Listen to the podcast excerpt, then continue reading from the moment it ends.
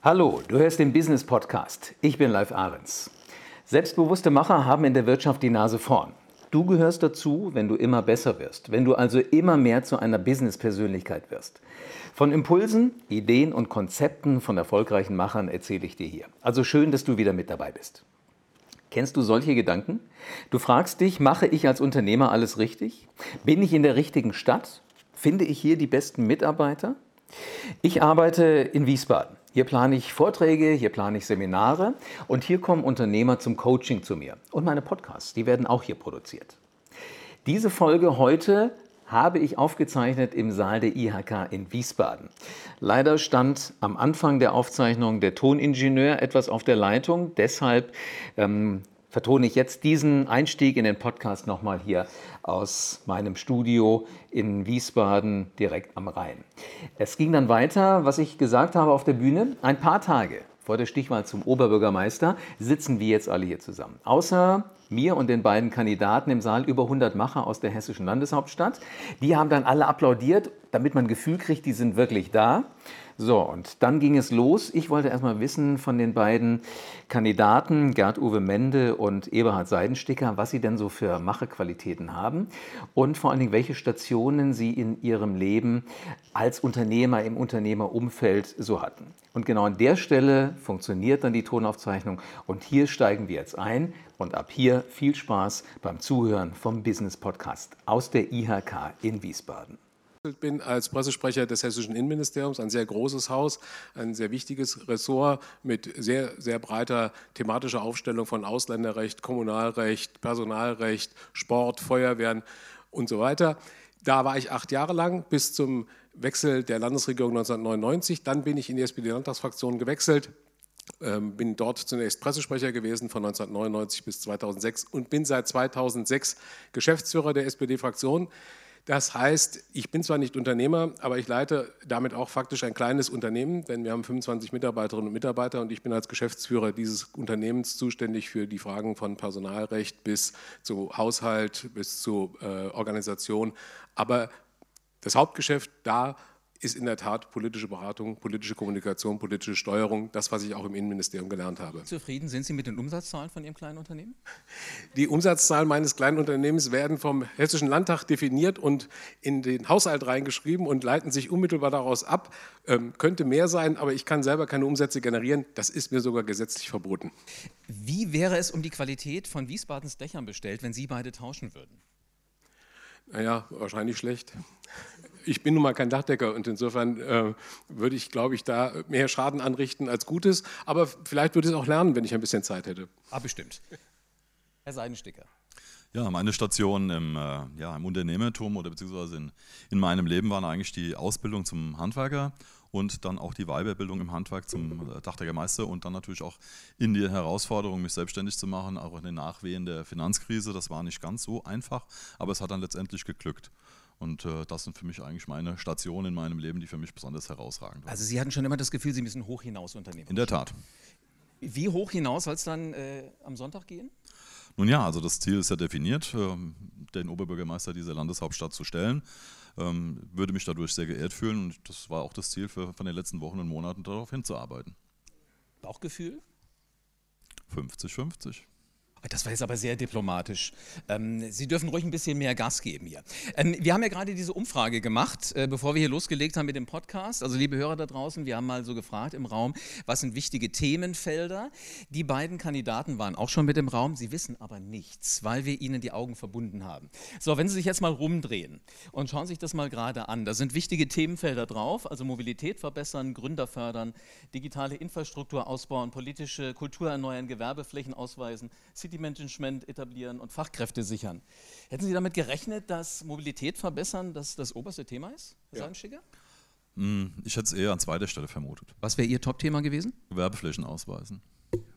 Jetzt, weil, weil hier Wirtschaftler sind? Oder weil das Nein, weil das mir auch ein wichtiges Thema für mich ist. Das habe ich auch im Wahlkampf definiert, dass das also eins meiner, meiner Top-Themen sind, Gewerbeflächen auszuweisen und vor allem auch mit der Wirtschaft hier anständig umzugehen, äh, sprich, wenn man Ansagen macht, die auch durchzusetzen und auch einzuhalten. Das haben wir ein bisschen, da müssen wir ein bisschen besser werden. Okay, was ist Ihr Top-Thema gewesen, also bevor Sie das Ergebnis jetzt gesehen haben? Mein persönliches Top-Thema, ähm, nicht aus der Liste, mein persönliches Top-Thema ist bezahlbarer Wohnraum, aber mich überrascht das überhaupt nicht, dass Mobilität das Top-Thema heute Abend hier in dieser äh, Befragung ist. Ähm, die Unternehmerinnen und Unternehmer in Wiesbaden haben den Anspruch, dass ihre Mitarbeiterinnen zur Arbeit kommen, dass sie selber zur Arbeit kommen, dass ihre Waren transportiert werden, äh, dass die Logistik funktioniert. Und das hakt ja momentan an jeder Stelle. Das weiß auch jeder, der hier sitzt. Und gerade äh, im Zusammenhang mit der Salzbachtalbrücke ist die Situation nochmal deutlich verschärft. Also es ist einfach ein Abbild der realen Situation. Ähm, die Mobilität ist in Wiesbaden einfach nicht so gewährleistet, wie sie gewährleistet sein sollte. In keiner Hinsicht, weder beim ÖPNV noch beim Individualverkehr noch beim Radverkehr. Und insofern bin ich von dem Ergebnis nicht überrascht. Da muss viel passieren. Was würden Sie denn äh, machen? Also er hatte gerade schon gesagt, Salzbachtalbrücke ist eines der Aufregerthemen hier in der Gegend. Ist das eigentlich was, was die, was die Oberbürgermeister auch irgendwie mitsteuern? Nein. Das ist eigentlich eine Autobahnbrücke, ne? Also haben wir damit nichts zu tun. Wir müssen darunter leiden, was es ist einfach eine marode Brücke und diese marode Brücke ist in die Jahre gekommen, wie das manchmal so ist. Und dann ist sie noch schlecht repariert worden, indem man da Tragseile angesägt hat oder angebohrt hat, äh, was jetzt die Tragfähigkeit der Brücke so eingeschränkt hat, dass LKWs nicht mehr drüber fahren können. Und wer heute mal in Biebrich war und gesehen hat, wie sie versuchen, die LKWs auf irgendwelchen Umleitungsstrecken durch Biebrich zu kommen, der sieht einfach, dass das eine ziemliche Katastrophe ist. Es betrifft momentan die ganze Stadt. Man kann dafür niemanden. pfeifend einer mit dem Fahrrad lang gefahren. Es gibt ja zwei Fahrradwege unten am, am Rhein und der hat gedacht, ich bin schneller. Der war auch also wahrscheinlich war, schneller. War wahrscheinlich, ja. Also er musste nicht so viel transportieren. Ähm, Sie sind Unternehmer mhm. noch. Ja. Eventuell ab Sonntag nicht mehr. Überrascht Sie das, dass Fachkräfte sichern hier auch so weit unten auf der auf, Liste ist? Also haben wir, haben wir genügend Mitarbeiter? das überrascht mich wirklich, weil äh, also gerade der Fachkräftemangel im Handwerk, also auch speziell in meinem speziellen Handwerk als Dachdecker, da ist schon sehr stark ausgeprägt. Also es wird gesucht und auch versucht mit Offensiven, ähm, auch mit Ansprachen Fachkräfte zu generieren, also junge Leute in die Ausbildung zu bekommen. Das wird zunehmend schwieriger. Wie, wie, locken Sie denn gerade mal so in Ihr Unternehmen junge Menschen rein? Also sagen Sie, ihr seid ganz oben, ihr könnt runtergucken? Na gut. Es ist spannend. Das ist natürlich im Dachdecker-Handwerk auch schon mal die Voraussetzung, dass eine Schwindelfreiheit da ist. Also es ist immer okay. die, die, aber dass man sagt, Sie haben, also es ist ein, ein krisensicherer Job. Ja, das war es schon immer. Und die Verdienstmöglichkeiten, gerade im Hochbau und im Dachdeckerhandwerk, sind recht attraktiv. Und, äh, man, und auch die Weiterbildungsmöglichkeiten, auch die Selbstständigkeit lockt. Ähm, ich denke mal, das ist eine keine schlechte Voraussetzung für einen jungen Menschen, ins Handwerk zu gehen und den Dachdeckerberuf zu ergreifen. Woran, woran erkennen Sie denn, wer sowas kann? Also stehen Sie vor einem jungen Menschen und sagen, du bist Dachdecker? Also es wird schon schwierig, wenn Sie, wenn Sie beobachten, wie der, wie der junge Mensch sich, ich sag mal, generiert. Man hat ja auch Praktikanten und äh, man muss dann auch sagen, auch zum Schutz dieser Praktikanten, ich glaube, das ist nicht so dein Beruf, weil äh, sie sich und andere dann in Gefahr bringen. es ist sehr viel Aufmerksamkeit gefragt, es ist sehr viel, naja, Eigeninitiative gefragt. Es ist natürlich auch, wie schon gesagt, die Spindelfreiheit gefragt. Das sind ganz viele Voraussetzungen, die diesen Beruf erstmal möglich machen. Und äh, da ist schon eine kleine, äh, wirklich eine kleine Decke an Personal verfügbar. Was ist das für ein Gefühl, wenn man dann äh, vor so einem Haus steht, wo sie das Dach neu gedeckt haben, man steht davor, es ist fertig, Sonne scheint drauf, es blitzt alles. Das ist ein wunderschönes Gefühl. Es gibt ein, äh, ein Gebäude in Biebrich am Rheinufer, das ist die ehemalige Dickerhof-Villa. Die habe ich äh, damals eingedeckt, als ich meine Meisterprüfung gemacht habe. Und wenn ich an diesem Gebäude vorbeigehe, das ist ja nur schon eine ganze Reihe von Jahren her, und ich sehe das immer noch, denke ich, das hast du toll gemacht und wahrscheinlich überlebt mich dieses Dach deutlich. Meinen Sie politisch oder grundsätzlich? Grundsätzlich. okay, bin, bin ich mal sehr gespannt. Ähm, wo, also wenn er sagt, er steht vor so einem Dach, er fährt immer an der Dückauer Villa vorbei und weiß gar nicht, wohin wir sich vor Glück. Ähm, woraus beziehen Sie Sie, äh, so Ihre Befriedigung, Herr Mende, wenn, wenn Sie sagen, Sie sind eher in einem kleinen unternehmerischen Umfeld im Hessischen ja, Landtag? Die, die, Produkte, die wir herstellen, sind nicht so vorzeigbar. Das sind, äh, sind meistens Gedanken, es ist meistens äh, etwas Produktes, ein Stück bedrucktes Papier, ein Antrag ähm, oder etwas ähnliches. Es ist eine Idee, es ist halt einfach eine ganz andere Art zu arbeiten. Ähm, aber ich kann das Gefühl, was er ähm, schildert, nachempfinden. Ich war sehr gerne Zeitungsredakteur und ich war sehr gerne Schlussredakteur in der Zeitung. Weil als Schlussredakteur bin ich abends in die Druckerei gegangen und habe die frische äh, Zeitung als allererstes aus der Druckmaschine gezogen. Und dann hatte man ein Produkt in der Hand, an dem man selber mitgewirkt hat. Insofern kann ich das sehr gut nachvollziehen, was er sagt. Ähm, und ich glaube, das geht natürlich auch vielen von Ihnen so, ähm, dieser Stolz, ein, eigenes Produkt zu haben. So, aber bei Dienstleistungen, so wie wir sie verbringen, ähm, ist das Produkt eben häufig nicht so klar erkennbar wie ja, in einem gewerblichen Bereich. Also Politik gehört zum Dienstleistungssektor? Das, was ich mache, ist Dienstleistung. Okay. Ja.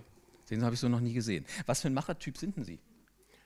Was bin ich für ein Machertyp? Ich bin ein Machertyp, der ähm, auf groß, großen Wert legt auf Dialog. Ein Machertyp, der sehr auf äh, Gespräche auf Augenhöhe setzt, auf Wertschätzung.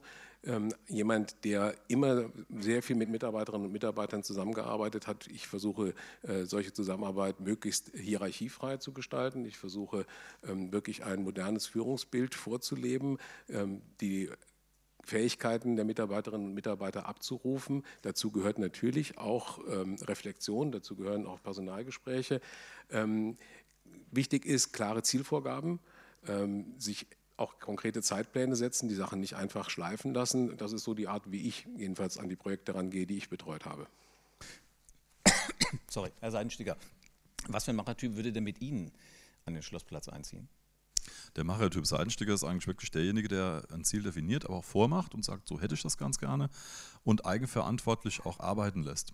Das ist mir relativ wichtig, dass die Mitarbeiterinnen, die äh, Mitarbeiter, die ich habe und die Mitarbeiterinnen ähm, genau wissen, es gibt ein Firmenziel, darauf arbeiten wir hin und wie das aussieht, wird zusammen definiert und es ist bis jetzt wirklich ein, ein, sehr schönes Einvernehmen. Meine Kollegen und ich, wir arbeiten schon na, knapp alle 30 Jahre und mehr zusammen und äh, in meinem Betrieb gibt es 0,0 Fluktuation. Ich glaube, das spricht für mich als Unternehmer ähm, wertschätzend immer gegenüber den anderen und es hilft auch niemandem, wenn man, ich sag mal, mit der, mit der Brechstange mit den Kollegen umgeht. Das bringt nur Verdruss und nicht die Leistung, die man am Ende vielleicht haben möchte. Und in der Kommunikation miteinander anständig miteinander umgeht, so ähnlich wie der Herr Ende das eben beschrieben hat, das ist ein ganz wichtiges Tool. Wie, wie ist die Fluktuation in der Stadt? Also bei, bei der Stadt? Ihrem neuen Betrieb eventuell? Also den, den jetzigen Zahlen nach ähm, ist die Fluktuation zumindest in den Führungskräften spürbar und erkennbar. Das heißt, wir werden also, ich glaube, bis ins Jahr 28 werden wir eine ganze Menge äh, an Geschäftsführern bzw. an Amtsleitern auch verlieren. Die müssen ersetzt werden, logischerweise dementsprechend auch nachgefüllt werden, dass die Stadt in ihre, in ihre Kernkompetenz, in ihren Aufgaben logischerweise auch ihre Aufgaben erfüllen kann. Also das Gestalterische, da freuen Sie sich schon drauf, wenn Sie so ein bisschen was verändern können in der Stadt, in der Struktur und so. Wo man es verändern muss. Also man muss ja nicht ein, ein, gut laufendes System dann irgendwie auch stören. Aber da, wo, ich sag mal, ein Mangel herrschen würde, sofern er erkannt wird, kann man natürlich auch versuchen, dort, ähm, nun ja, sag ich mal, mit seinem Charme vielleicht hineinzuwirken und da eine kleine Motivation hineinzubringen. Ohne, also wirklich im, im freundschaftlichsten Sinn. Das ist mir ganz wichtig. Das ist, das ist ein cooler Gedanke, oder? Mit Charme in die Politik reinwirken. Herr Mende? Ja, die Stadtverwaltung steuert auf ein ähm, schwieriges demografisches Problem zu. Das muss man einfach sehen. Ja? Wir haben eine ähm, Mitarbeiterschaft, die, bei denen jetzt sehr, sehr viele Menschen, ich kann das prozentual nicht sagen, aber es ist wirklich ein erheblicher Anteil in den nächsten Jahren in den Ruhestand geht. Und wir haben dann genauso wie viele andere ähm, Firmen, wie viele andere Betriebe die Notwendigkeit, diese Stellen nachzubesetzen. Das wird nicht einfach. Ähm, wir steuern auch da auf einen gewissen Personalengpass hin ähm, und müssen uns da sehr bemühen, wirklich die äh, fähigsten Mitarbeiterinnen und Mitarbeiter für die Stadtverwaltung Verwaltung zu gewinnen, ähm, damit wir einfach dieses demografische Problem auch gelöst bekommen. Wo kriegen Sie diese fähigen Mitarbeiter denn her? Die muss die Stadt selber mit ausbilden. Ähm, wir brauchen dafür in Wiesbaden vor allen Dingen gute Schulen. Ähm, Schulsanierung ist für mich ein ganz, ganz wichtiges Thema. Wir müssen hier äh, wirklich hervorragende Schulen haben. Die Absolventen müssen wir dann versuchen zu gewinnen. Dafür gibt es ja alle möglichen Instrumentaren. Sie kennen das alles äh, von Ihren Stellenbörsen, Ausbildungsbörsen und so weiter. Da muss auch die Stadt nach meinem Dafürhalten aktiv werden, damit wir die entsprechenden Fachkräfte gewinnen. Jetzt haben Sie gesagt, so, so müssen, wir müssen sie selber ausbilden. Es gibt ja auch so, wenn, wenn ich heute äh, die Zeitung nochmal mir vorgenommen habe aus den letzten paar Wochen, das eine oder andere Thema, was in Wiesbaden dann so am, am Herzen liegt, dass viele Geschäftsführer immer so Eigengewächse aus der Stadt sind. Hat Wiesbaden so ein unglaubliches Talentpotenzial? Oder warum guckt man nicht das mal ein bisschen ja zwei, weiter draußen? Das, das, sind ja zwei unterschiedliche Themen. Also ob wir von den städtischen Mitarbeiterinnen und Mitarbeitern reden, die in der Verwaltungslaufbahn oder ob wir von den städtischen Geschäftsführerinnen und Geschäftsführern reden, das sind in der Tat zwei unterschiedliche Personengruppen. Ähm, dass wir bei den Geschäftsführerinnen und Geschäftsführern nach meinem Dafürhalten zu Ausschreibungen kommen müssen, dass wir davon wegkommen müssen, dass irgendwo auch nur der Anschein entsteht, da sei irgendetwas ähm, unter der Hand vergeben worden. Ähm, davon bin ich überzeugt. ich glaube, wir brauchen auch weniger äh, Geschäftsführerposten in den städtischen Gesellschaften, denn überall, wo zwei solche Posten sind, da ist der Argwohn in der Bevölkerung doch schon relativ groß, dass das nach irgendeinem Parteiproporz verteilt worden ist. Und die Erfahrung hat es ja auch durchaus gegeben. Insofern glaube ich, dass wir bei der Frage der Geschäftsführung ähm, in der Stadt ähm, weniger brauchen. Vielleicht können wir auch noch Unternehmen zusammenlegen äh, und dass wir ein sehr transparentes Auswahlverfahren brauchen, um da auch wirklich die qualifiziertesten Kräfte zu finden. Ja, in der Tat. Ich glaube, wir müssen anfangen, vor allem auch erstmal zu schauen, was aus den städtischen Gesellschaften eventuell wieder in die Kernverwaltung zurückkommt, weil gerade uns Stadtverordneten fehlt damit natürlich ein ganz eklatantes Instrument, um Entscheidungen zu treffen und dann einfach auch festzustellen, sind die Geschäftsführerinnen und Geschäftsführer vonnöten? Ist das tatsächlich so? Das hat der Kollege Mendy jetzt gerade auch angeschnitten und vor allen Dingen dann, wenn sie vonnöten sind, dass es offen aufgeschrieben wird und zwar dann auch tatsächlich nach einem ganz normalen Auswahlverfahren, wie das jeder im Prinzip, jeder Betrieb macht. Das ist die fairste Art und die Transparenz miteinander umzugehen, ohne auch den Anschein einer, nun ja, Fetterwirtschaft, Klüngelei oder wie man das immer nennen möchte, dann nachher äh, zu haben, weil das Bild haben wir in der Vergangenheit gesendet und damit möchte ich persönlich Schluss machen. Sie auch? Ja, habe ich ja gesagt. Eindeutig.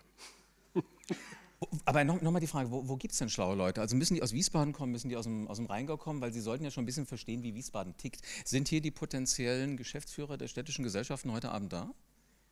Ich glaube. Eine äh, Jobbörse? Also ich glaube, die Ausschreibung, ob die auf Wiesbaden, ob das auf der Rheingau-Taunus-Kreis oder in Hessen beschränkt sein muss, das weiß ich nicht. Ich glaube, Talente gibt es äh, Land auf Land ab und ob die unbedingt in Wiesbaden heimig sein müssen, diese, diese, diese Fachkräfte, die man dann da braucht, die Geschäftsführer, möchte ich auch dahingestellt lassen. Also ich glaube, es kommt auf eine Fachkompetenz an, die kann man sich, glaube ich, in Hamburg genauso erwerben wie in Wiesbaden oder in München. Ich glaube, Ortskenntnis, ich, glaube, Ortskenntnis ist kein Nachteil.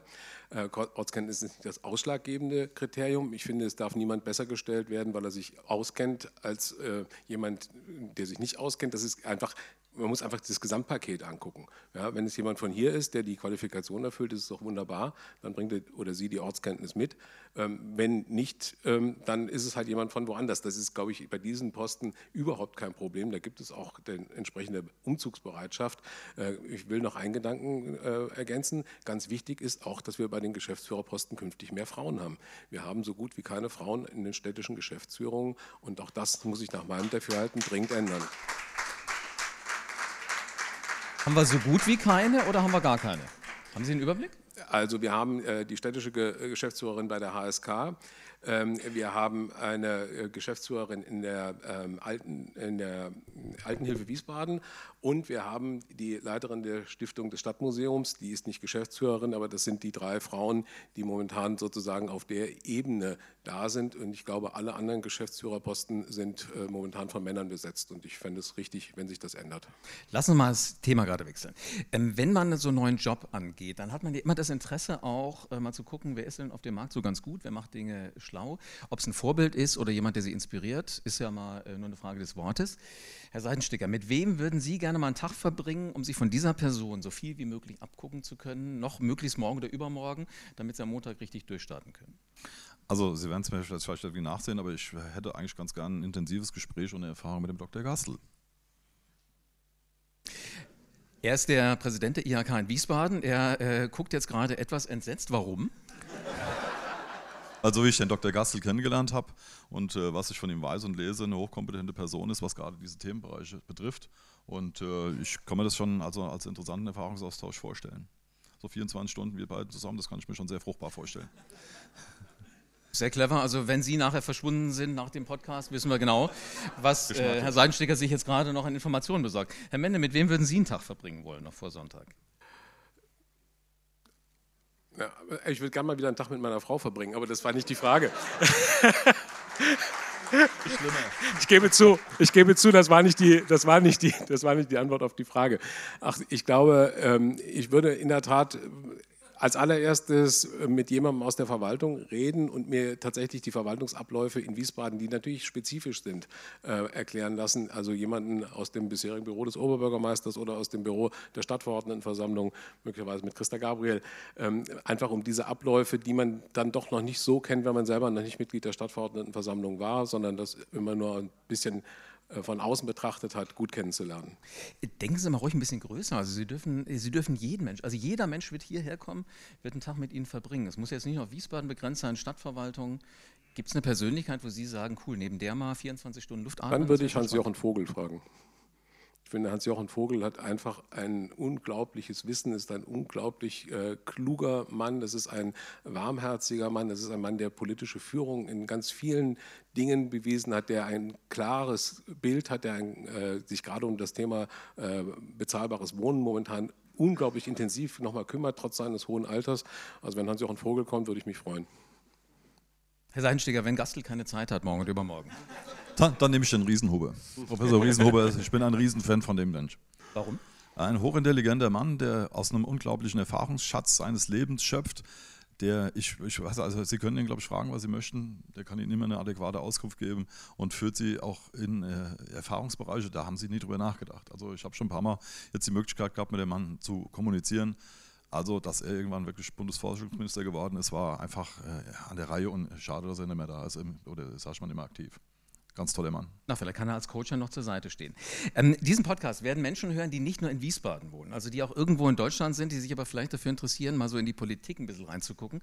Jetzt habe ich eine spannende Frage. Woran erkennt denn, egal wo der Mensch jetzt ist, der Podcasthörer, einen guten Oberbürgermeister? Habe ich gerade ein O gehört? Also es kam nicht von den beiden hier bei mir auf der Bühne. Wer mag anfangen? Also ich glaube, man erkennt einen guten Oberbürgermeister daran, dass er sehr klar kommuniziert, dass er auf Augenhöhe kommuniziert, dass er ansprechbar ist, dass er auf Menschen zugeht, ähm, dass er Ziele definiert, Ziele umsetzt, dass er dabei mit ähm, den politischen Gremien intensiv zusammenarbeitet. Die hessische Kommunalverfassung ist eben auf Kooperation ausgelegt und nicht auf Konfrontation. Ähm, das heißt, die entscheidenden Gremien sind die Stadtverordnetenversammlung und der Magistrat. Der Oberbürgermeister ist derjenige, der diese Interessen bündeln und zusammenbringen muss. Interessen ausgleichen muss. Er ist wie es in der Verfassung so schön heißt, der ist primus inter pares in diesem Gremium und muss da eine Führungsrolle übernehmen. Und die heißt in erster Linie für mich, Dinge immer wieder auf den sachlichen Kern bringen, immer wieder auf die Sachebene kommen, äh, persönliche Animositäten äh, draußen vorlassen. Ich glaube, das ist auch das politische Klima, was in Wiesbaden gerade gebraucht wird. Also ich äh, habe den Anspruch an mich äh, zu führen. Und ja, zwar klatschen Sie ruhig, Sie dürfen sich artikulieren. Klar, wenn Sie was gut finden. Habe für mich den Anspruch, eine Stadt zu führen und äh, mit den Menschen, mit den politischen Mitbewerbern, die auch mit mir zu tun haben, dementsprechend anständig umzugehen. Das habe ich in der Vergangenheit gepflegt. Ich glaube, das kann mir auch niemand nachsagen, dass das anders gewesen wäre. Ähm, aber auch, wenn es denn schwierig wird, dann auch vor meiner Verwaltung und auch vor meinen politischen Mitentscheidern meine, meiner Stadt, meinen Mitbürgern mal die Brust rauszudrücken. Und ich glaube, das brauchen wir ganz dringend auch. Ja, also für viele ist ja allerdings meistens der Wahlzettel am Wahltag erstmal der erste Kontakt mit diesen Namen. Ich habe sie vielleicht auf dem Plakat vorher gesehen. Nicht jeder hat den Kontakt Kontakt zu Ihnen. Was erwarten Sie denn von der anderen Seite? Also in dem Fall hier jetzt von, von den Wirtschaftsvertretern der Stadt Wiesbaden. Was müssen die tun, damit Sie Sie kennenlernen? Also ich würde mir wünschen, dass äh, die Wirtschaftsvertreter gerne mit mir in die Kommunikation treten. Ich glaube, da gibt es eine ganze Menge, über das wir uns austauschen können. Bin Anrufen, WhatsAppen? Was auch immer. Ich bin ja auf viele Kanäle zu erreichen, auch ich sag mal mit meinem Handy an jedem Schornstein Wiesbadens. Sie kriegen mich also eigentlich auch rund um die Uhr, das machen auch viele Gebrauch davon. Weil ich bin ja nun mal Teil dieser Wirtschaft der Stadt. Bin ja Unternehmer und auch Gewerbesteuerzahler und ich glaube, wir leiden oder wir fühlen alle dasselbe und äh, können uns da dementsprechend austauschen. Also stehe für jederzeit für jedes Gespräch zur Verfügung.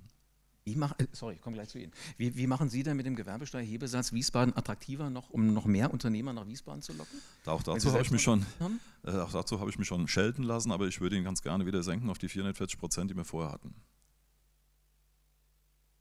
Ich wollte gerade sagen, Sie haben ja Wirtschaft im Raum. Da muss ein bisschen Dazu habe ich mich schon frühzeitig Oder wollen Sie mehr? Also weniger? Sie wissen, was ich meine. Mehr weniger, meinst du? Äh, weniger, ja. Also, also Sie, Sie, würden zumindest anfassen, Sie würden rangehen, um Wiesbaden alleine dadurch als Standort auch attraktiver zu machen. Nicht alleine, aber schon mit als eine Stellschraube, auf jeden Fall. Okay.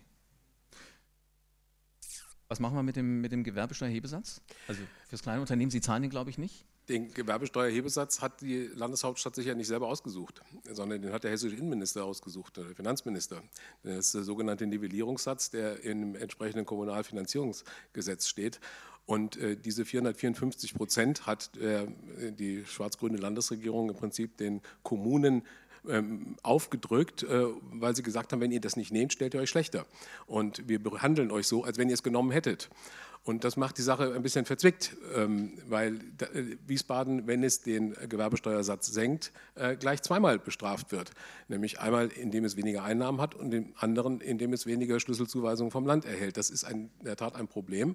Ähm, deswegen ist auch der Kooperation, der ja Seinsticker auch angehört, durchaus schwer gefallen, damals ähm, diesen Gewerbesteuersatz zu erhöhen. Ich war nicht daran beteiligt, aber ich kann die Argumentation von damals nachvollziehen, warum man zu dem Ergebnis gekommen ist. Und ich glaube, ehrlich gesagt, es gibt viele Standortfaktoren in Wiesbaden. Ja, die Gewerbesteuerhebensatz ist ein Standortfaktor, ähm, aber ich glaube, es gibt noch ganz wesentliche. Wir haben das gerade eben auf der Liste gesehen. Da ist ja schon viel dabei, ähm, die halte ich erstmal für mit mehr, mehr, Nachdruck zu verfolgen. Ich wüsste momentan nicht, und ich halte es für unredlich, das zu versprechen, ähm, wie man den Gewerbesteuersatz senken sollte. Ähm, ich weiß auch nicht, ob die Kommunalaufsicht das mitmacht. Ich kann Ihnen nicht garantieren, was dann mit den Haushaltsgenehmigungen durch den Innenminister passiert. Wiesbaden untersteht ja direkt der Kommunalaufsicht der Landesregierung als Landeshauptstadt. Das gibt es ansonsten nur noch in Frankfurt. Alle anderen unterstehen ja den Regierungspräsidien. Da wird eben auch schon immer hoher Druck auf die Stadt ausgeübt und bei den Dingen, die momentan zu finanzieren sind, ähm, weiß ich nicht, ob es nicht ein äh, leichtfertiges Versprechen wäre, zu sagen, wir senken den Gewerbesteuersatz. Sie werden ja, wenn einer von den beiden den OB-Job kriegt, und das wird ja zwangsläufig so sein, ähm, in ein neues Büro einziehen. Also Sie haben ja eine ganz schmucke Unternehmenszentrale, wenn man das jetzt mal so sehen will. In welchem Zustand übernehmen Sie denn den Laden? Ich habe das auch schon in der Zeitung beantwortet. Da war die Frage natürlich auch, was tun Sie als allererstes, wenn Sie Oberbürgermeister sind? Da habe ich gesagt, ich hole mir fünf einmal Pima weiß ein Streichtschutzbüro selbst. Ich kann das. Gut, wenn man es äh, mal auf die. Jetzt müssen wir vielleicht kurz erklären für diejenigen, die ähm, jetzt nicht wissen, was sie damit anfangen sollen, weil sie den Podcast hören und nicht aus Wiesbaden kommen. Damit meinen Sie welches Ereignis vor mehreren Jahren? Das liegt jetzt fast sechs Jahre zurück, als äh, der junge Kollege noch amtierende Oberbürgermeister das Büro übernommen hat, ist das sehr umfangreich ähm, saniert worden mit einer doch recht hohen Summe, die im Prinzip niemand erklären mochte. Ich muss natürlich aber vorausschicken und auch zur Ehrenrettung von dem Herrn äh, Gerisch, dass das alte Büro ähm, wirklich sanierungsbedürftig war. Ob das in Hier reingemusst, damit sie gleich streichen können. Ja, hätte ich gemacht, kein Problem. Aber es waren auch, ich sag mal, Leitungen zu legen, es war LAN-Leitungen, die nicht vorhanden waren und quer über den Boden verlegt. Also es war schon sanierungsbedürftig. Nur ob es in dem Umfang hat sein müssen, das kann ich an der Stelle nicht beurteilen. Okay, also Seitensticker streicht. Herr Mende, in welchem Zustand übernehmen Sie die Stadt Wiesbaden? Das ist eine etwas andere Frage, als Sie die gerade gestellt haben. Ähm, aber War der Laden gesagt statt Wiesbaden, haben Sie recht. ähm, ich habe das vorhin gesagt, ähm, mal abgesehen von der Frage, ob frische Farbe an die Wand muss oder nicht, was ich nicht weiß, weil ich in dem Büro lange, lange, lange nicht gewesen bin, das ist ewig her. Ähm, das Mobiliar gefällt mir übrigens nicht, aber es bleibt trotzdem stehen. Aber das steht auf dem anderen Blatt. Ähm, die Stadt ist in einem Zustand, in dem ich das Gefühl habe, die politischen Verhältnisse sind sehr verhakt. Und ich glaube, da zielt Ihre Frage ja eher hin. Ähm, wir haben in den letzten Monaten, hat die Stadtpolitik nach meinem Dafürhalten kein gutes Bild abgegeben. Wir hatten eine äh, Kultur, wo man sich gegenseitig denunziert hat, wo man gegenseitig unter, mit Unterstellungen gearbeitet hat, auch teilweise mit äh, Vorwürfen, die wirklich relevant sind, das muss man auch sagen. Und deswegen ähm, sehe ich es auch als Aufgabe an, dass allen Vorwürfen, die im Raum stehen, weiter nachgegangen wird. Ähm, es muss weiter Aufklärung stattfinden im Revisionsausschuss, in den Akteneinsichtsausschüssen. Auch die Staatsanwaltschaft hat eine Aufgabe. Aber ich glaube, die Politik ähm, sollte sich äh, tunlichst daran halten, jetzt auch ein Stück weit dabei nach vorne zu gucken und zu sehen, dass einfach mehr Miteinander in der Stadt ist und dass wir einfach ja, aus dieser Situation ein Stück weit uns lösen und wieder zur konstruktiven Sacharbeit zurückführen und zur konstruktiven Miteinander. Die Aufgaben sind groß. Sie haben da die Liste und man könnte sie noch beliebig verlängern. Ähm, ich finde es nicht sehr hilfreich, wenn man sich dann einfach nur da verhakt. Es gibt Gremien, die das aufklären müssen und ich will auch, dass es aufgeklärt wird. Aber darüber hinaus müssen wir einfach wieder zu mehr Miteinander in der Stadt kommen. Sehr diplomatische Antwort. Ähm der Mensch hat ja Fantasie. Was wäre das Schlimmste, was Sie sich vorstellen können, was an einem der ersten 100 Tage Ihrer ähm, OB Amtszeit passieren könnte, von dem heute noch niemand was in diesem Raum weiß? Also wenn Sie mich persönlich fragen, das Schlimmste, was mir passieren könnte, wäre, dass irgendein Ereignis in dieser Stadt dazu führt, dass Menschen zu Schaden kommen. Und ähm, ich glaube, das wäre das, was mich am tiefsten trifft. Gut, gut gekontert. Ich meine eher so das, was er gerade gesagt hat, so was so Gesellschaften angeht, was so Wirtschaft und was den Zustand der Stadt angeht. Gut, da haben wir ja, wie gesagt, in der Vergangenheit eine ganze Menge erleben dürfen. Die Aufarbeitung ist jetzt im vollen Gange. Und ich unterstreiche das, was der Herr Mende sagt. Allerdings gehe ich noch ein Stückchen weiter. Ich sage, wir sind als Politik von den Mitbewohnern hier in dieser Stadt, also von den Menschen, von den Bürgerinnen und Bürgern gewählt.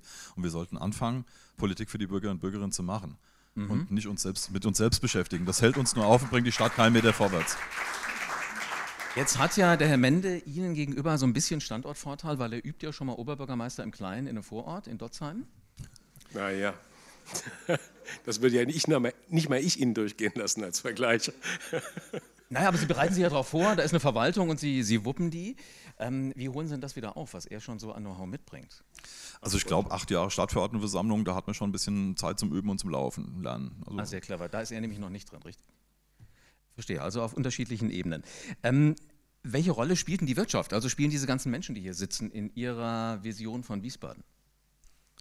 Also ganz zentral, die spielen eine ganz zentrale Rolle. Also ähm, wie gesagt, wir haben uns äh, vorhin über diese Thema, äh, de, äh, Themen schon ausgetauscht. Wir haben ähm, natürlich die, die Wirtschaft ist diejenigen, die diese Stadt am Laufen hält. Äh, wir brauchen die Arbeitsplätze, wir brauchen äh, die Unternehmen, wir brauchen in der Tat auch die Gewerbesteuereinnahmen. Ähm, wir arbeiten eng zusammen mit den Unternehmen. Wir arbeiten natürlich für die Unternehmen. Ich habe vorhin beim Thema Mobilität, glaube ich, schon mal sehr deutlich gemacht, dass man dabei gerade die Interessen von Unternehmerinnen und Unternehmen auch im Blick haben muss.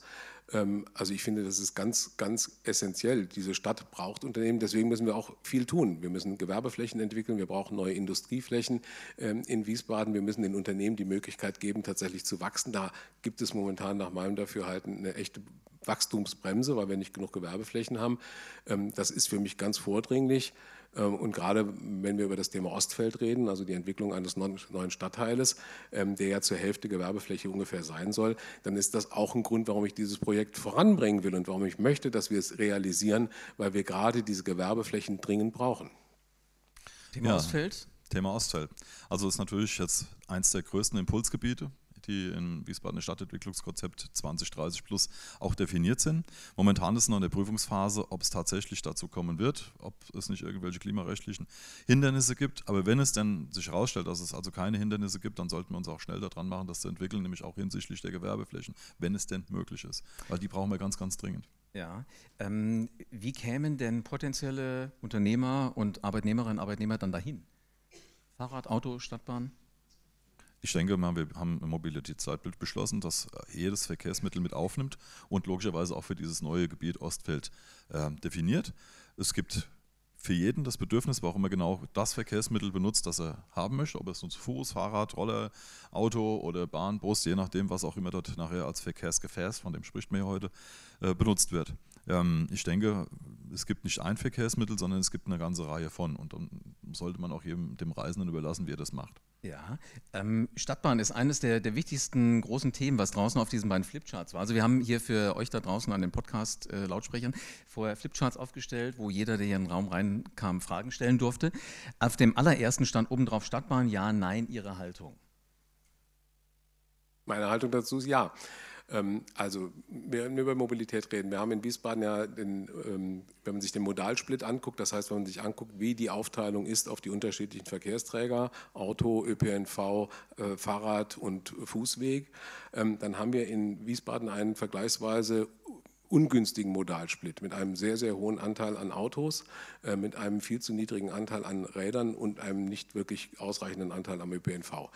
Ähm, da gibt es deutliche Verbesserungsmöglichkeiten und für mich ist äh, das wichtigste Ziel erstmal, dass wir den ÖPNV so attraktiv gestalten, dass viele Menschen umsteigen wollen, weil ich davon ausgehe, dass dieser Umstieg am Ende auch die Autofahrerinnen und Autofahrer entlastet. Das heißt, wenn Leute, die auf das Auto verzichten können, mit dem Bus oder, komme ich gleich noch zu, mit der Citybahn fahren, ähm, dann haben wir auch weniger Verkehr auf den Straßen und es profitieren am Ende alle davon, weil ich gerne möchte, dass auch alle Verkehrsträger, jeder für sich, sich möglichst frei entfalten kann. Ähm, ganz, ich ganz glaube, kurz vielleicht das Recht an ihn, dass er auch was dazu sagen kann. Stadtbahn ja, nein. Baut OB. Ich sehe das kritisch und ich habe ich auch schon mehrfach gesagt, warum ich das so sehe. Also momentan reden wir von einer Trassenführung, die ich nicht begrüße, sprich über die Bibrische Allee. Das macht für mich rein von der Entwicklung keinen Sinn oder weniger Sinn, als wenn ich jetzt die Verkehre zum Beispiel der Innenstadt über die Rheinstraße, äh, zum Beispiel am Bahnhof und Berufsschulzentrum abgreife und sie dort führe.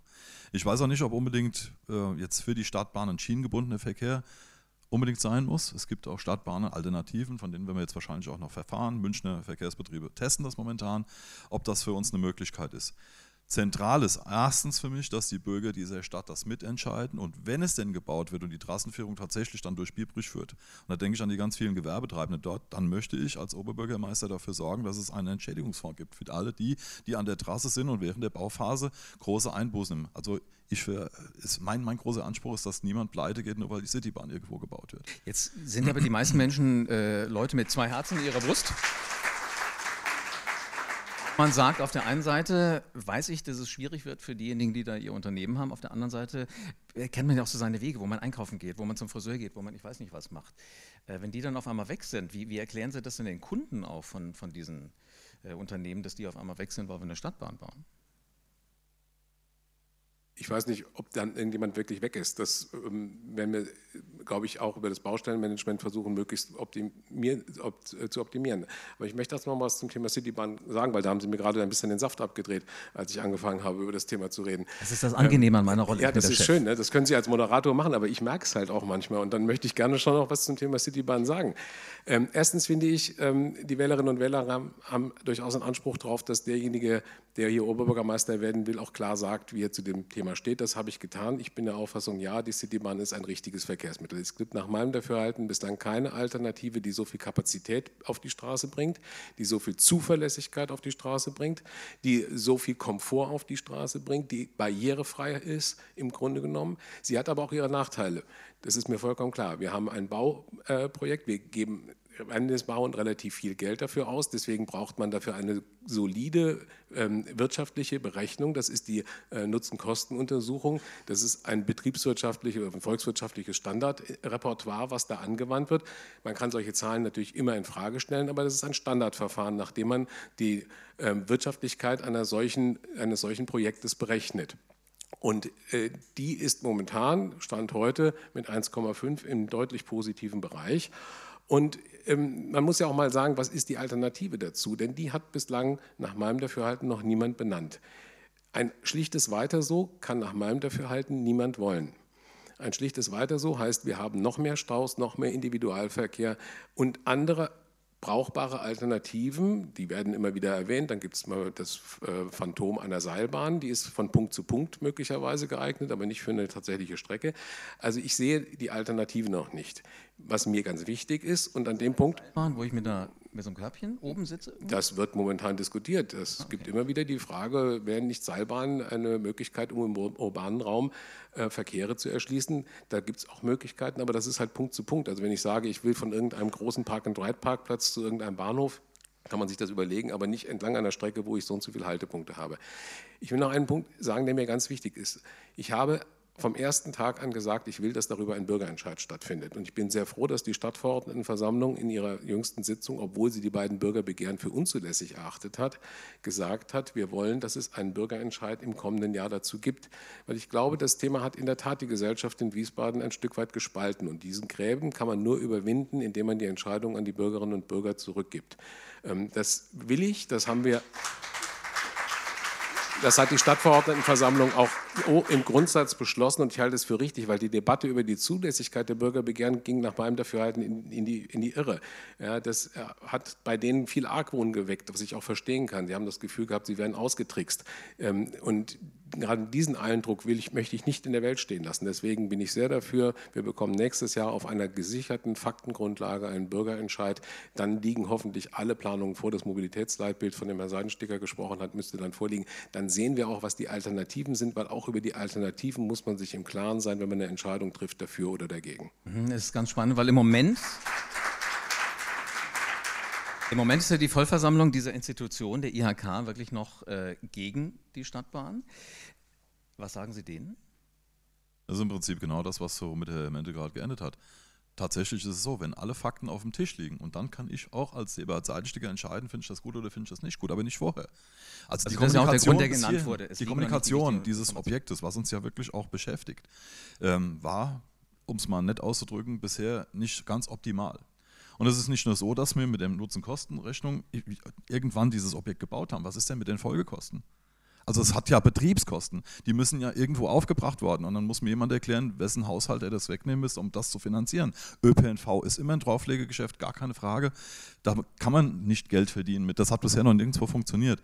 Aber noch zusätzlich dann ein Gefäß zu bauen, da auch, ich sag mal, dann zu sagen, das kostet uns das Ganze. Und wir haben ja auch so ein paar Stellschrauben, an denen wir am ÖPNV noch arbeiten müssen. Und ich mache das immer an dem Beispiel fest, was sich auch übrigens Senioren und junge Leute wünschen.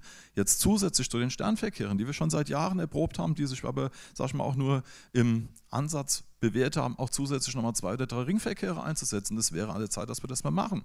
Ganz einfach erklärt, wenn ich von Schilstein nach Frauenstein will, bin ich knapp eine Stunde unterwegs mit dem Bus. Das ist ein Unding wenn ich laufe, sind das 40 Minuten. Und da können wir doch deutlich attraktiver werden. Nur wir müssen es endlich umsetzen, müssen es auch denken, auch in die Nächte hinein, gerade für das junge Volk, die eventuell dann ach, das Auto nämlich stehen lassen möchten und sagen, ich fahre dann halt lieber abends mit dem Nightliner nochmal, der alle Stunde im Kreis fährt, von dem ich weiß, dass er mich morgens um 6 Uhr noch nach Hause bringt, anstatt dann nochmal 30 Euro für ein Taxi ausgeben zu müssen. Die Youngster fahren ja auch gerne Fahrrad und die äh, Verkehrsbetriebe, die ja jetzt über die Stadtbahn nachdenken, die haben ja überall in der Stadt Fahrräder aufgestellt. Sei Dank. Jetzt ist allerdings eine Zahl, die mich da zum Nachdenken bringt. Der, ähm, es gibt einen Fahrradklimatest vom ADFC. Wissen Sie, auf welchem Platz Wiesbaden ist?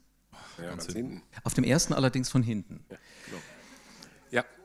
Was, was wuppen wir da, damit äh, das auch mal als Verkehrsmittel noch interessanter wird? Also ich glaube, wir haben da unwahrscheinlich viel nachzuholen. Das haben wir auch das wahrgenommen, das ist ganz klar. Wir haben bisher auch immer erklärt, und das habe ich selbst erlebt, dass Wiesbaden allein durch seine Topografie weniger ansprechend ist für den, ich sag mal, Genussradler, also denjenigen, der dann gerne auf die, aufs Fahrrad umsteigt. Auch ich bin älter geworden, meine Knie sind beruflich nicht mehr so ganz das wie im Auslieferungszustand, also die sind kaputt. Das heißt, ich habe mir ein E-Bike zugelegt und Wiesbaden ist plötzlich flach. Und mit zunehmender E-Mobilität, gerade im Fahrradbereich, kann man eine ganze Menge machen. Wir haben ein Fahrradverleihsystem, was gut angenommen wird. Diese Fahrräder sind auch klasse, wer es schon mal ausprobiert hat, die sind richtig gut, aber sie sind halt nicht motorunterstützt. Da können wir aber nacharbeiten, können bauen und da können wir dann auch gleichzeitig darüber nachdenken, ob wir ein flächendeckendes Mobilitätsladesystem aufbauen, gerade für Fahrräder, auch für Autos und so weiter und so fort. Es gibt da nette Ansätze darüber nachzudenken, das haben wir auch schon getan und das Radwegesystem. Also wer sich heute wieder von meinem Heimatort nach äh, Wiesbaden aufmacht, das macht keine Freude. Das sage ich. Also Sie dürfen zwar die Busspur mit benutzen, die ist sehr breit, aber Sie haben gelegentlich einen Bus hinter sich. Das sind mehrere Tonnen Stahl. Ich weiß nicht, ob das also irgendwann. Äh, Als Radfahrer darf ich die Busspur benutzen? Dürfen Sie machen, ah, okay. weil, Sie die, weil es einfach keinen Radweg gibt ich, und das ist nicht, ja. nicht optimal. Also ich habe es mal ausprobiert. Ich bin zu einem Business-Termin gefahren. In, in Biebrich ist direkt so ein, eine, eine Station mit den Fahrrädern. Ich habe gedacht, na komm, die Biebrich Allee, das ist ein Hügel. Mit dem Auto geht das ganz locker.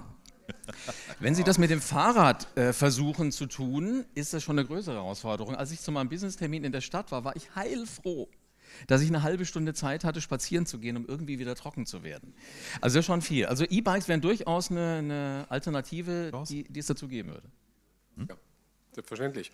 Also, dass wir E-Bikes ins Verleihsystem mit reinnehmen, wäre sehr hilfreich. Ähm, insgesamt brauchen wir ja, wir haben vorhin war das Thema Mobilität dann auf Platz 1, irgendwann ist runtergesprungen, aber ähm, Mobilität ist ja mehr als die Citybahn. Citybahn, über die wir kurz geredet haben, ist ein Teil. Ähm, wir brauchen sehr viel mehr andere noch äh, Schienenverbindungen. Das ist insbesondere die S-Bahn-Verbindung über die Wallauer Spange äh, Richtung äh, Flughafen und Frankfurt, beziehungsweise mit dem Abzweig nach Darmstadt. Das ist ein ganz zentrales Verkehrsprojekt, das nicht von der Stadt alleine betrieben oder nicht von der Stadt betrieben wird, sondern es ist ein DB-Projekt. Das muss aber zwingend kommen mit einem Haltepunkt im Wiesbadener Osten, einfach weil das für die Pendlerinnen und Pendler äh, von ganz großer Bedeutung ist. Ein anderes Bahnprojekt, was wir leider bislang noch nicht ähm, so weit haben, dass es reaktivierbar ist, wäre tatsächlich die Reaktivierung der Ahrtalbahn. Ähm, da sagt mir Herr Kobold immer zu, die Gutachten geben das bislang nicht her. Ähm, ich würde mir das gerne nochmal wirklich kritisch angucken, weil ich glaube, gerade die Reaktivierung der Ahrtalbahn wäre ein wichtiger Fortschritt, um die Pendlerströme aus dem Untertaunus entsprechend aufzufangen. Ähm, dann haben wir das gesamte Thema Radverkehr, Radwegeausbau. Ähm, wir haben äh, Seinstiger darauf hingewiesen, wir brauchen andere Buslinien. Das sehe ich genauso. Wir müssen mehr rund um die Stadt fahren. Ähm, wir brauchen aber auch zum Beispiel ein günstiges Jahresticket. Ich bin sehr dafür, dass die Beschlussfassung der Stadtverordnetenversammlung ähm, zügig umgesetzt wird. Das sind 300, dieses 365-Euro-Ticket für jede und jeden. Also nicht so wie das Seniorenticket, was jetzt geplant wird ab 9 Uhr. Das ist ja, wäre ja für Arbeitnehmerinnen und Arbeitnehmer vollkommen unpraktisch. Die haben davon nichts, äh, sondern tatsächlich ein 365-Euro-Ticket als Jahresticket. Muss man aber auch sagen, das kostet die Stadt am Ende 6 bis 8 Millionen zusätzlich. Äh, diese 6 bis 8 Millionen müssen dann halt im nächsten Haushalt auch aufgebracht werden auch den Punkt muss man sich ehrlich machen. Trotzdem bin ich der Auffassung, das wäre ein Riesenfortschritt, wenn wir dieses 365-Euro-Ticket in Wiesbaden hätten. Und das am besten ausgeweitet auf die Landesgrenze. Kann man Oberbürgermeister eigentlich als Jobsharing machen? Wird, glaube ich, schwierig. Nein, das ich habe den Eindruck, Sie sind sich der, einig. Das ist der, nach der Kommunalverfassung nicht möglich. Das ist schon geprüft worden, deswegen, nein, geht nicht. Fiel mir nur gerade ein, finde ich eine coole Idee. Jetzt haben Sie hier Damen und Herren sitzen, die haben alle immer zu tun mit Wettbewerb. Sie kennen das aus eigener Erfahrung. Wie stellen Sie denn sicher, dass in Wiesbaden Wettbewerb, unternehmerischer Wettbewerb existiert, dass er wieder Spaß macht? Also ich kann das äh, speziell auch für meinen Handwerkerbereich sagen. Also wir haben nur öffentliche Bauvorhaben, die ja hier auch äh, dann gebaut werden. Oftmals werden sie aber europaweit ausgeschritten, weil es ja nur auch die Grenze gibt der ausschreibungspflichtigen äh, ähm, äh, Summen. Das sind 200.000 Euro plus.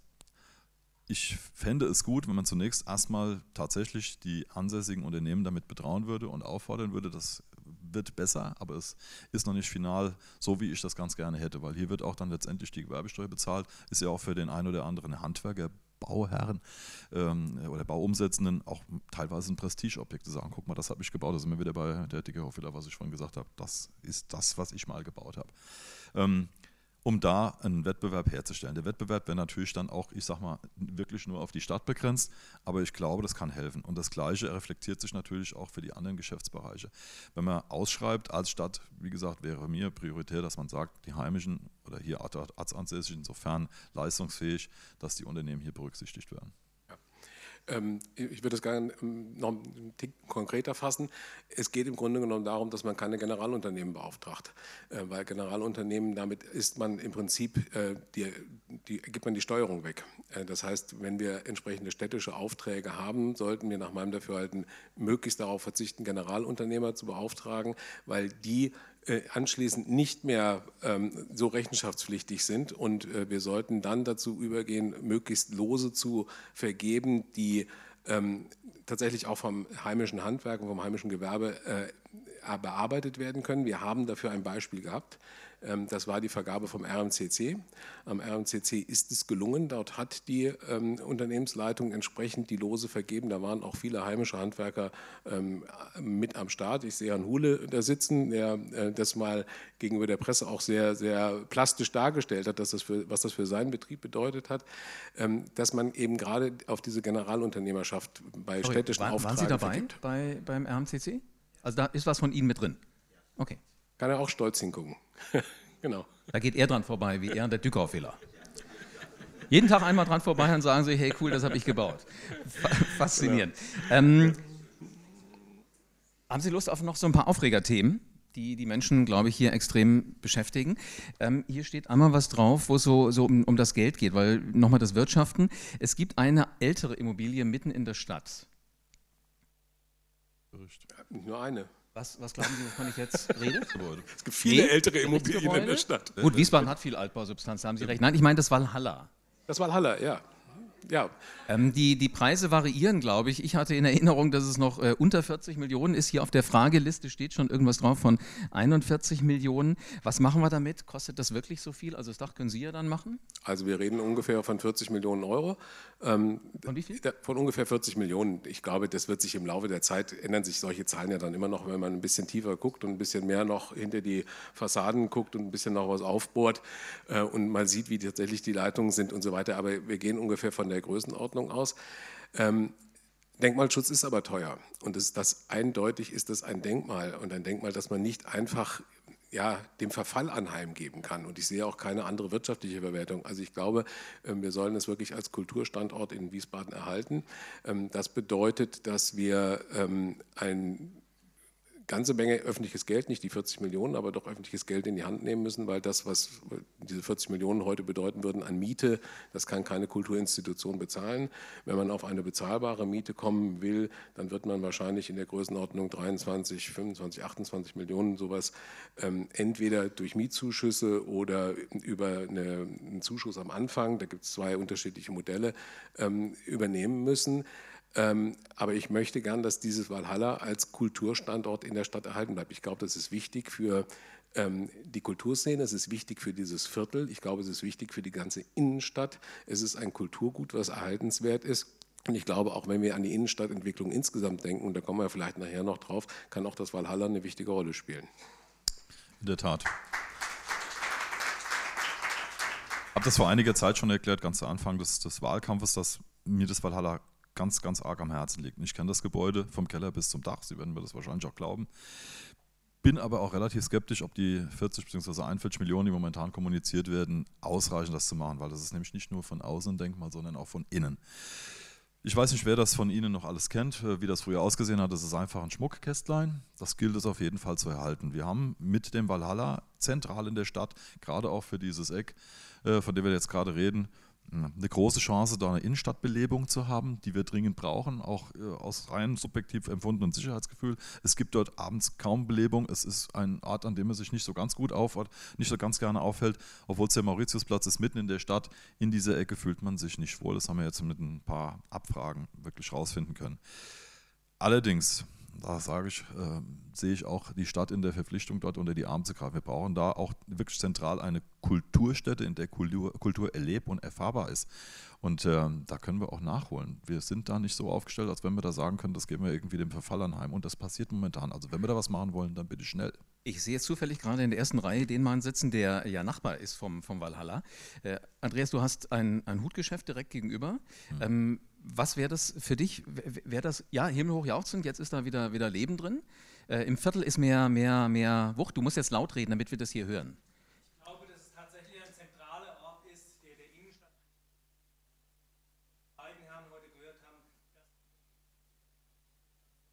Also die Wirtschaft wäre da durchaus mit einverstanden zu sagen, da darf ein bisschen was reinfließen an Geld.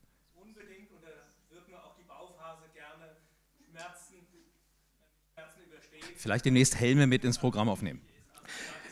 Ich glaube, man müsste dann noch ein Konzept für die Hochstädtenstraße insgesamt entwerfen, weil äh, so wichtig wie vorne der, das Entree in die Hochstädtenstraße ist, wir haben hinten die ähm, Bibliothek. Auch das finde ich ist ein sehr gelungenes Projekt.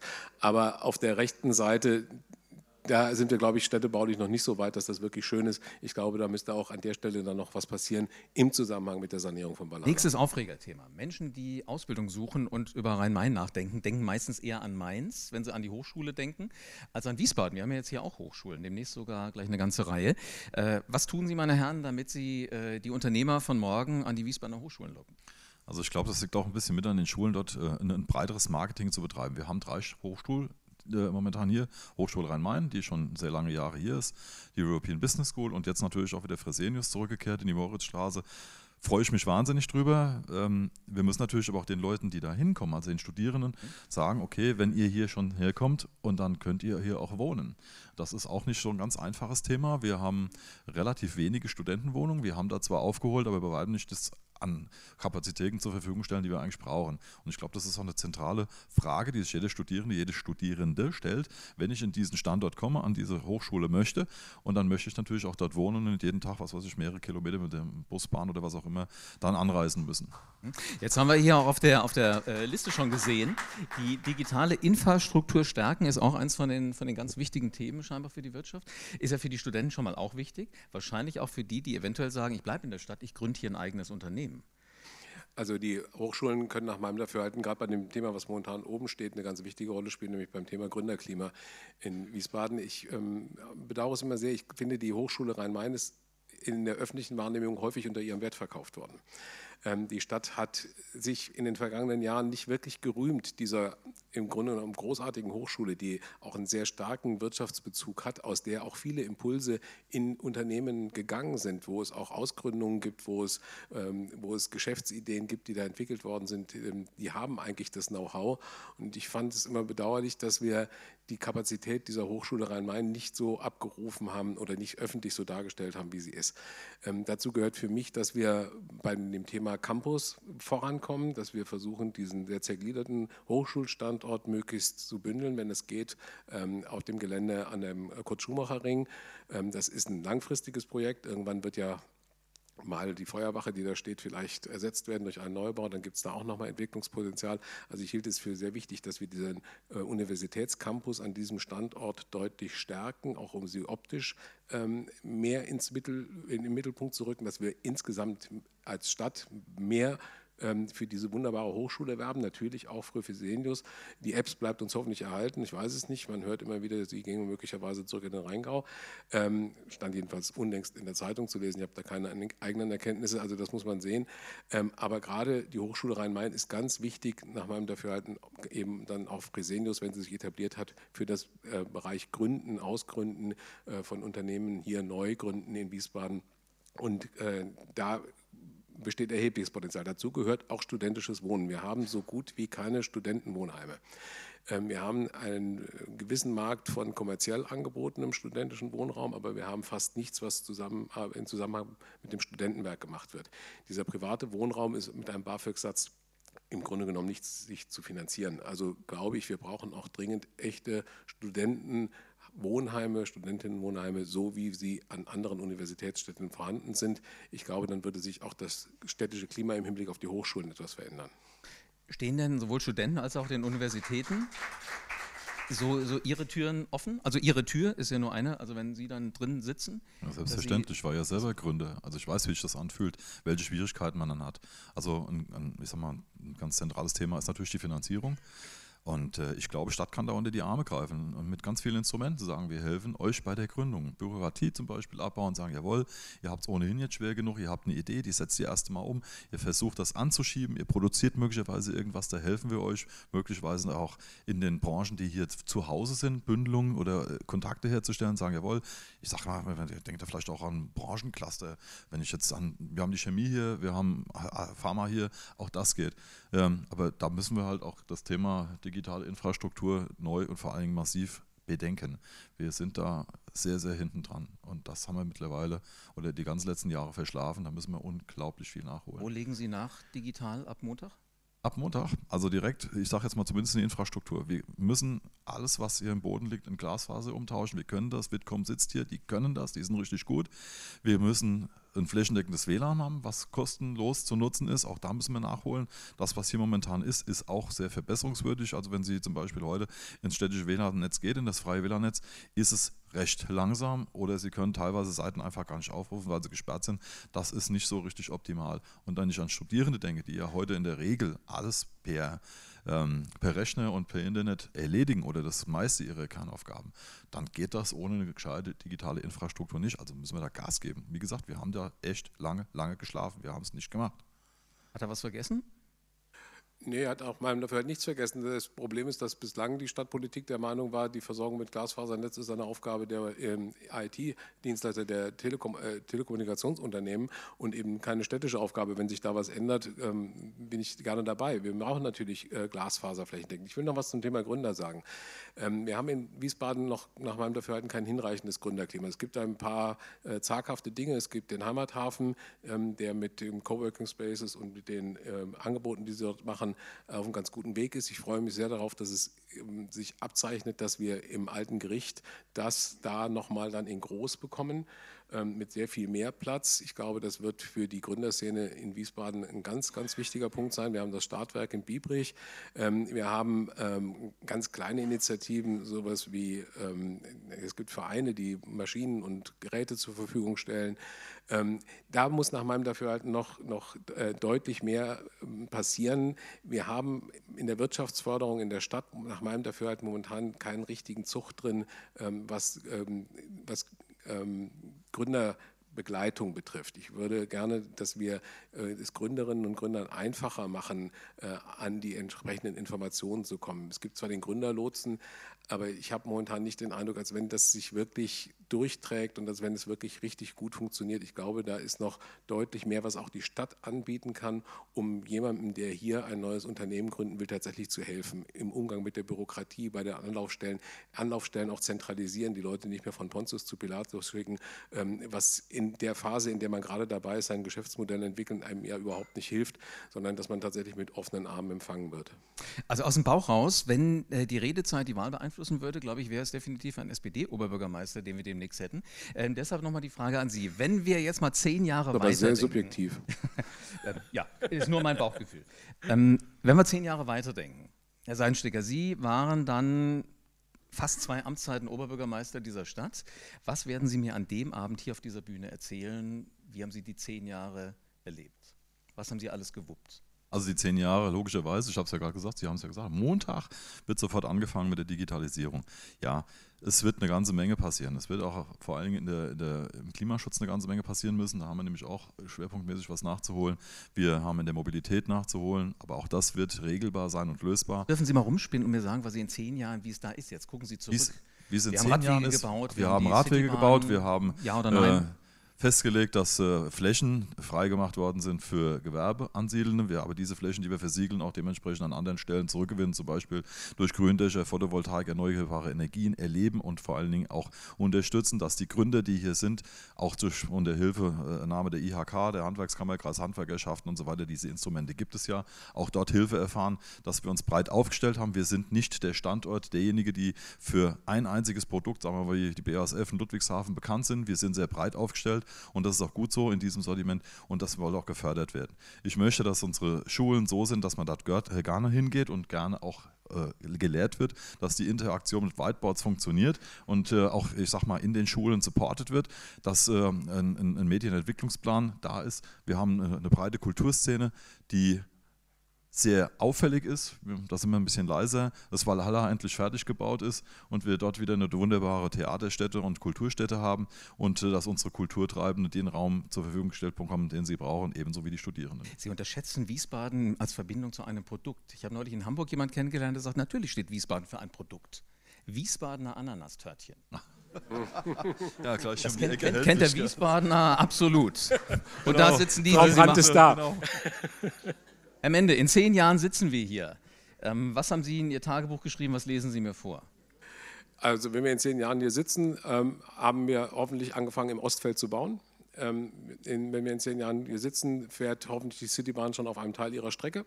Wenn wir in zehn Jahren hier sitzen, ähm, wird ähm, der Radwege, das Radwegenetz in Wiesbaden deutlich besser sein. Wir haben die Busse umgestellt auf Elektromobilität, wobei ich da systemoffen bin. Ich wäre auch sehr daran interessiert, wenn man die Wasserstofftechnologie äh, da noch ein Stück weit fördern kann und wir vielleicht mit Wasserstoffbussen fahren statt mit batteriebetriebenen Bussen. Ähm, ob wir das in zehn Jahren hinkriegen, weiß ich nicht. Wir haben in zehn Jahren hoffentlich Schulen, in die es nicht mehr reinregnet und bei denen man auf die Toilette gehen kann, ohne sich ekeln zu müssen.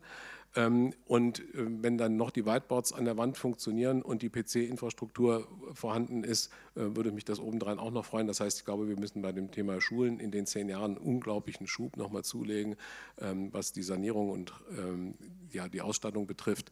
Das wären so wesentliche Punkte. Und wir hätten sehr viel mehr bezahlbaren Wohnraum in dieser Stadt, sodass die Menschen, die hier wohnen äh, und leben wollen, sich das auch wirklich leisten können mit ganz normalen Einkommen. Was sagt denn Was sagt denn äh, Familienmende eigentlich dazu, dass Sie Oberbürgermeister werden wollen? Die finden das, glaube ich, ganz gut. Die hängen immer schon mal Fotos auf, dass Sie sie wenigstens einmal zu Gesicht kriegen? Nein, nein. Ist schon ein Stressjob, oder? Natürlich ist das ein Stressjob, aber wir haben, also ähm, ich hatte ja ein bisschen Bedenkzeit. Und in solchen äh, Situationen stimmt man sich auch mit der Familie ab und das halte ich auch für selbstverständlich. Ähm, wir haben darüber geredet, meine Frau und ich insbesondere, meine Kinder, die das nicht mehr ganz so betrifft, weil mein 24-Jähriger wohnt nicht mehr zu Hause und die 18-Jährige zieht, wenn alles gut geht, irgendwann ja auch aus, wenn nächstes Jahr das Abitur geschafft ist. Äh, und insofern war es eine Frage, die wir im Wesentlichen in der Partnerschaft zu klären hatten. Ähm, ja, und natürlich ist es schon eine Herausforderung. Ich habe in meinem ganzen Leben immer sehr viel gearbeitet. Ich war immer sehr viel unterwegs. Die bisherigen Tätigkeiten waren auch nicht so, dass sie ähm, ein 9-to-5-Job gewesen wären. Ähm, ich glaube, ich habe da viel Spaß dran und ich glaube, das überträgt sich am Ende auch auf die ganze Familie. Es ist einfach eine wichtige äh, Aufgabe in dieser Stadt und ich bin mir ganz sicher, wir werden das gemeinschaftlich zusammenpacken. Was sagt Familie Seitensticker? Papa muss nicht mehr ganz oben stehen? Nein, Familie Seidensticker trägt den Papa Seidensticker schon seit vielen Wochen, seitdem wir diskutieren, also eigentlich schon seit Monaten diskutieren, äh, vollständig mit. Ähm, auch wenn sie manchmal sagen, Papa, wir sehen dich zwar ein bisschen seltener, aber wir finden das gut, dass du das machst und wir trauen dir das zu. Wir wissen, dass du das kannst und wir unterstützen dich dann nach Kräften. Aber vom ersten Tag an. Ob hier oben ein selbstbewusster Macher sitzt. Das entscheiden die Wähler am Sonntag an den Wahlurnen. Ich habe den Eindruck, Sie haben sich alle gut darauf vorbereitet. Sie, Sie kennen irgendwie die Stadt, Sie kennen alles, was ist. Gibt es jemanden, dem noch ein so dringendes Thema auf den Nägeln brennt, dass wir das nicht auslassen dürfen? Dann haben Sie einen guten Job gemacht. Dann sagen wir denen da draußen Tschüss und das mache ich immer auf die gleiche Art und Weise. Ich mache mich auf die Suche, scanne die Welt weiter nach spannenden Menschen und nach dem Wissen von den Menschen, die so ihren Weg gehen. Ich freue mich, dass du da draußen das Abenteuer Business mit mir erlebst. Wenn du aus dieser Folge was mitgenommen hast, wie Oberbürgermeister ticken, oder du vielleicht jetzt selbst Oberbürgermeister in deiner Stadt werden willst, dann bewerte bitte diesen Podcast. Dann werden immer mehr Menschen darauf aufmerksam und der Community der selbstbewussten Macher werden immer mehr zulaufen und sie wird immer größer. Also abonniere diesen Podcast jetzt, dann verpasst du keinen Lifehack mehr, auch aus der Businesswelt, aber auch nicht aus der Businesswelt und du wirst zu einem selbstbewussten Macher. Bitte einen großen Applaus für die zwei Herren, die demnächst Oberbürgermeister der Landeshauptstadt Wiesbaden werden.